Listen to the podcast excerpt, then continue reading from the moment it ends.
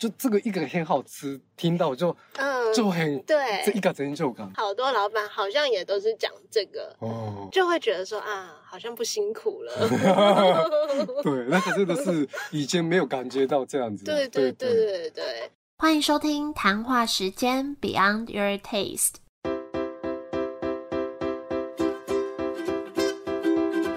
我是佩佩，谈话时间是我和 Irene 创立的美食平台，我们将会在这里挖掘美味餐点以外的小巧思与故事。今天要来介绍的这间店叫做 Curry for Peace，是来自日本的老板训在台湾开的店。我觉得这间店的位置也是很特别，它是在信义安和跟世贸捷运站中间的巷子里。我第一次去到那里的时候啊，就觉得那个巷弄蛮有感觉的，很不像我们平常想象信义区的样子。然后附近也有一些小店，像是小酒吧之类的。然后晚上去真的会让我有种好像在日本自助旅行，到街边小巷逛逛，发现一些很不错。的店的那种惊喜感，而且一开始以为老板来自日本，那就是卖我们常见的日式咖喱。但去到他们店里的时候呢，才发现主打的是香料咖喱。什么是香料咖喱呢？就等老板亲自来跟我们分享。那在节目正式开始之前呢，想先跟大家分享一个好消息：五月二十六号到五月二十九号，台北国际葡萄酒展和综合美酒博览会即将在台北世贸一馆盛大开幕。今年为了欢庆展览十二周年，除了规模扩大以外，还特别增设日本酒专区，以及过往好评满满的名人导览桥段也即将回归，也邀请到红白酒导览大使 KOL 王安雷、清酒导览大使日本清酒专家九雄，以及酒吧导览大使 Bar Alice，跟大家一起分享更多酒的奥秘。最令人期待一年一度的年度严选活动，由台湾侍酒师协会派出多位优秀侍酒师为各位评选出年度优质酒款采购指南，还有酒界的专家们让你不踩雷，轻松入门品酒的世界。更多精彩的活动资讯将在之后陆续公告于官方粉丝专业及官网，欢迎搜寻台北国际葡萄酒展 Wine and Gourmet Taipei，可以去逛完酒展再去品尝 Curry for Peace 的香料咖喱。那就开始今天的分享，欢迎 Shin。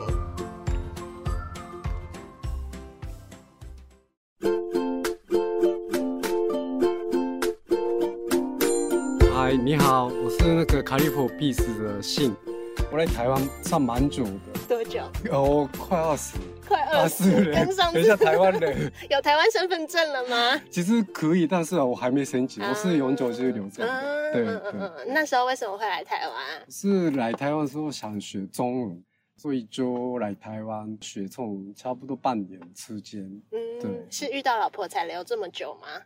也是，可是我来老婆认识差不多十几年前，所以就来台湾一阵子才可以认识的。对对。嗯，那后来怎么会决定就这样在台湾待着，然后开店？哦，因为我是福冈人，日本的福冈人，福冈的环境跟台北市的环境很像，嗯，然后就是台北也很舒服。然后福冈到台北的距离是蛮近，嗯，比如说北海到福冈的距离更差不多，台北福冈的飞机就两三个小时就到了，是是，对，所以就在台湾也舒服，然后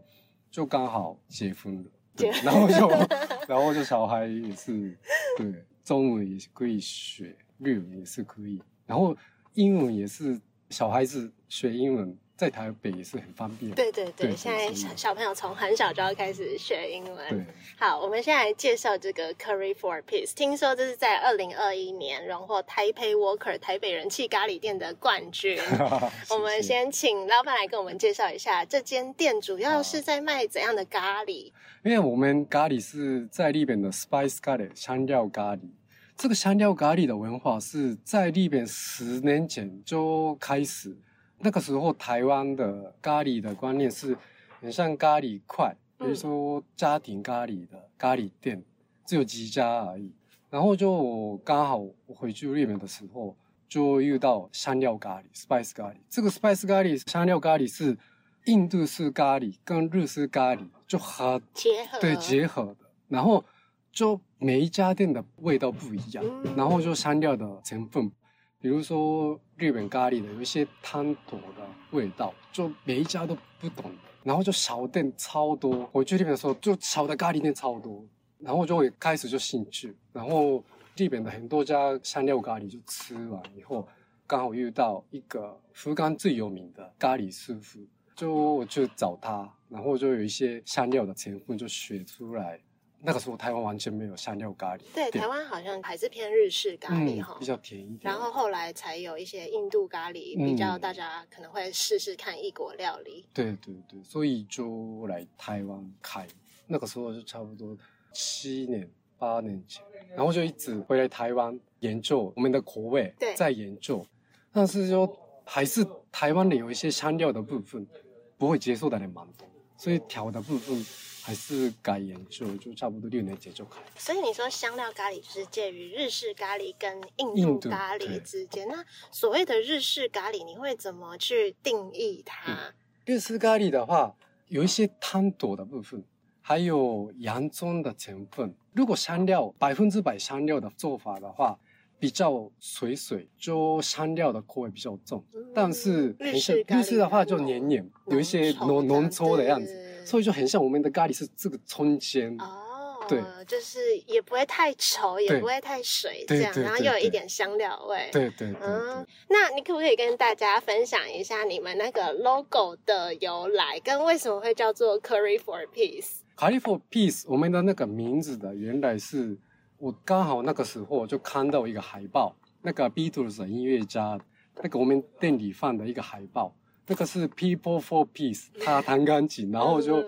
People for Peace 的意思就改来，然后就 c a l i for Peace，算是被影响到他那个一个 John Lennon 是一个音乐家很有名的，是，然后那边出来，然后就改成 c a l i for for Peace。Peace，对对然后你们的 logo 是一个，他算印度人吗？对，那个是印度人，对对。那为什么会用印度人？就是因为因为日本人来讲，算是这个香料咖喱的文化是，如果印度咖喱没有的话，应该是不会哦出来的，因为我们是印度香料的部分跟日式的部分合在一起，对所以就算是崇拜印度这样子的。啊我看你们的咖喱的菜单种类很多种，也是我在其他地方都没有看过的。比如说，嗯，有什么干咖喱、肉、哦肉酱咖喱，就是干咖喱。那个其实我也不太知道是什么。哦，就很像 kima 咖喱的样子。比如说，我们的咖喱是基本是三种：香料咖喱，还有肉酱 kima 咖喱，还有泰式的绿咖喱。肉酱的话，台湾人比较吃到感觉肉酱的，然后就算是干咖喱，很像，可是不会到那么干，你说还是会有酱，对，还是有酱。只是像以前我们都用鸡肉啊、牛肉，它变成肉酱，嗯嗯嗯，好特别哦。这个对，就是 好像其这个我很少听过这个哎、对对。所以这是在日本蛮有名的吗？是 Kima 是有名，但是比较干一点，在我们的啊肉酱干一点，然后就很像摆放上面固定的起来。可是我们的肉酱的口味是比较像日本的原来咖喱的，比较甜一点对，那小孩子也可以接受的样子。对对那你会推荐第一次去的客人要点哦，第一什么？次的话就双冰，我们是双冰咖喱，是香料咖喱跟肉酱咖喱，就哦放在中间，然后就两个口味都吃得到。嗯，就一次可以吃两种。对对那我很好奇，问一下，像那个什么，你们菜单有麻婆双拼跟控肉双拼，那是什么？麻婆上次我们客人是台湾客人也蛮多的，然后从我的上班族，就一个礼拜很多出来的客人，他们有时候想吃那个咖喱以外别的口味，对就是客人的要求，就是说来一下，然后就好，我们就做看看做看所以。那个没有咖喱对，那个是咖喱跟那个分开，很像双冰的样子。哦对对对对对，所以就就是麻婆是麻婆。嗯，那空肉是空肉，然后我就印度跟那个香料咖喱跟那个麻婆这样子，嗯对嗯嗯对对，那你那时候，你只有说一开始来台湾学中文嘛？可是你一开始有想过要在台湾开店吗？还是你为什么会选择在台湾这样开一家哦店？那个时候其实开店是我来台湾就一阵子，然后就帮朋友一起开衣服店啊，然哦，你是先开衣服的，衣服还有台湾跟日本那个旅游业啊，有一些做这样的事情，然后就咖喱店是算是后期，嗯这个六年前七年前就刚好上次被吸引到那个香料咖喱。嗯，刚好老婆找到一个店面，然后我就 要不要开试试看，好就就这样，然然后哦对，刚好那个台湾的咖喱店，一般的咖喱怪的咖喱店、小店越来越多的时间，所以就好，就如果这样子的话，我们的香料咖喱这个日本的文化，就试试看要不要台湾人接受，一个兴趣兴趣，想不到就这样开这么久，已经六年多，对。还度过疫情哎、对，很厉害。真的，疫情时间真的真的不简单。真的真的。你自己最喜欢 Curry for Peace 的哪个地方？我们的香料咖喱是就完全不会腻，因为我每天几乎都是每天吃咖喱，因为就每天哦因为每天做，然后就每天试嘛，因为就每天给客人吃的话，嗯还是咖喱这个东西，比如说洋葱，还有蔬菜做的原料，对，有时候洋葱也是一年我们几种就换，比如说屏东的洋葱，有时候国外的洋葱，一直都一样的品种不会，所以就多多少少不一样的口味。所以就那今天的口味是怎么样？嗯还是我每天吃每天吃嘛，嗯然后就每天吃不会腻，然后就上次不会胖，然后上很健康，这所以。对，对，咖喱是不是其实是健康的东西对啊？健康的东西、嗯很多香料，我们那个比如说他们有一些环境，很多成分是对身体好，像香料的部分，因为像上次采访那个印度老板，他就说，因为印度人不喜欢吃药，所以香料对他们来说就是嗯。照顾身体的、嗯的东西，对所以要多吃咖喱，有益身体健康不会康。胖的，每天吃咖喱不会胖的。然后你刚刚说你之前又做过旅游，然后又开衣服店，嗯嗯，你也嗯。做过很多事情，那你嗯。这样跳到餐饮业，有没有觉得特别辛苦？嗯，不会，就每一个工作、每个行业重点跟那个工作感觉不一样。其实服装的部分的话，我还在那个公司的顾问的位置，然后还在有时候开会啊什么什么，就做的事情不一样。嗯所以这个餐饮的部分的话，其实以前有一些旅游的行业啊，就不会遇到的很多事情。这个是餐饮的部分，是每天跟客人聊天，然后就客人好吃不好吃，这个互相的部分真的是就很好。我也，觉得，嗯，那个因为其实我们餐饮的部分来讲，我们每天的目标是让客人开心，可以的话感动。就这样的观念，每天来客人，然后客人说很好吃，就这个一个很好吃，听到就嗯，就很对这一个成就感好多老板好像也都是讲这个，哦。就会觉得说啊，好像不辛苦了。对，那个真的是以前没有感觉到这样子。对对对对。对对，你有没有什么印象最深刻的事情？其实台湾的客人就我不知道我是日本人的关系，就服务跟客人聊天，然后咖喱的事情就聊以后，他们都很好吃，嗯然后就这样的翻译。当然每个客人都不一样，但是大部分的台湾的客人真的是很认真，很还是很，比如说有一些客人搞不好就没有吃过这种的咖喱，但是他们说好吃，然后就接受的部分，感觉算是很很大大的感觉。嗯，对，就会愿意一直回来吃的。嗯，所以说在台湾开店，真的我尽量真的是跟客人聊天，然后比如说就交换 IG 啊，真的对对对，如果客人互相是最最开心的，我对我来讲真的这部分。嗯，当然，因为忙的时候客人没有办法聊天嘛，所以说如果不会忙的时候，我尽量做这样子啊，跟客人聊天啊嗯，会跟客人变成有点像朋友的对对对关系对，所以客人也是你印象最深刻的部分。嗯。你觉得有没有什么事情，或是发生什么，让你在这六年多的开店过程特别想放弃的时候？放弃的时候，我放弃的时候，对我来讲就就现在不会，可是刚开店的时候就很忙，嗯，然后很忙，然后就 就忙不过来，那个感觉真的是很想放弃，但是习惯以后已经到那个成就感，很开心，所以这个对，你是怎么克服那个想放弃的感觉？因为我至少卖咖喱就生活嘛，然后疫情的时候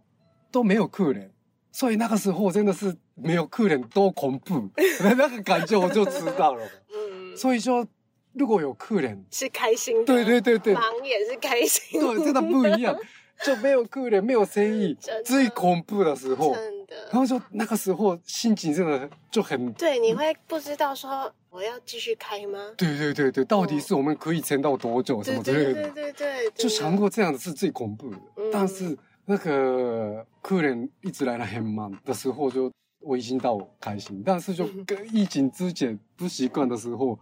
就客人很忙的时候。我就那个，对对对对对对对，所以我就现在的话做这个事情都不会累，嗯，对，像一直开心的样子。那有没有就是你在其他地方没有分享过关于这个店的小秘密，或是说有没有什么是大家去这间店，他们不会特别注意到什么东西，但是是你们有做的事情？嗯，其实我们尽量有机会的话，比如说台湾的有一些画家，有一些还不有名的那个小的冰山摆摊的咖啡啊，咖啡那个摆摊的朋友，有一嗯，些买饮料的，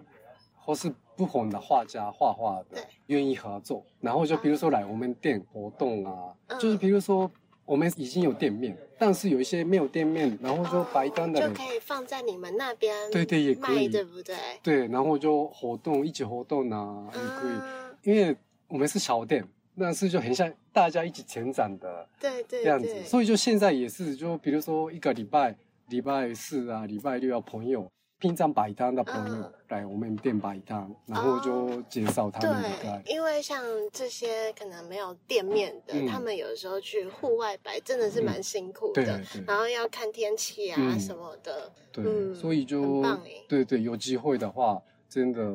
就直接问我，然后就嗯要摆摊，哦可以，这都我们都不收钱，嗯基本不收钱。然后他有可能以后就红了。比如说，我们有一个大肠王，那个台湾的画家，他也是两年前我们在店里活动，然后他慢慢慢慢有名，然后现在超红，然后就这样子的也开心了，对啊，他越来越红，就是你跟你一起合作过的人，对对对越来对越对成长，对对对。你也会为他开心。啊，还有那个以前不红，现在红的话，那个院子少年，嗯啊啊，对，院子少年。真的哦，嗯，院子少年的一个菜，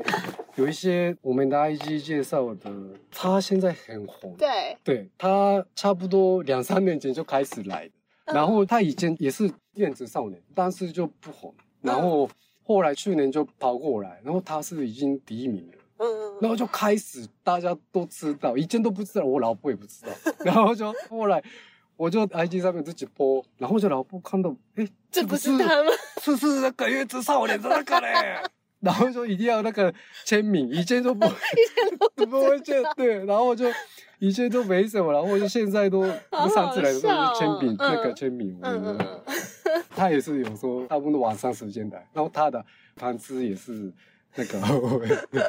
这个也是很你那个帽子上面的这个 pin 啊叠叠针也是对，这个是差不多这个礼拜开始卖的，啊，就是用你们的 logo 去做成的对对别针，这对样对，也是合作好一个。那个港式印扎中山区的一个公热，我朋友开的。嗯嗯那个嗯他们跟我们合作的一个店，那最后可不可以请迅再次介绍这间店，然后是用三个关键词来形容这间店？对我们是日本香料咖喱，美味感动。日本香料咖喱是你们卖的东西对对吗？对对。然后美味是你说都吃不会腻，感动我觉得就是你刚刚说的跟客人的互动，或是跟一些其他品牌的合作机会，互相成长的感觉。对，最后有没有什么事情想对谈话时间的听众说？我真的是跟客人喜欢聊天，所以就如果有客人来，不用客气，一直都什么都可以问我，然后就一直你都会在吗？大部分都在，所以就什么事情可以问，然后就什么事情都可以聊。嗯，好哦，谢谢谢谢谢谢谢谢。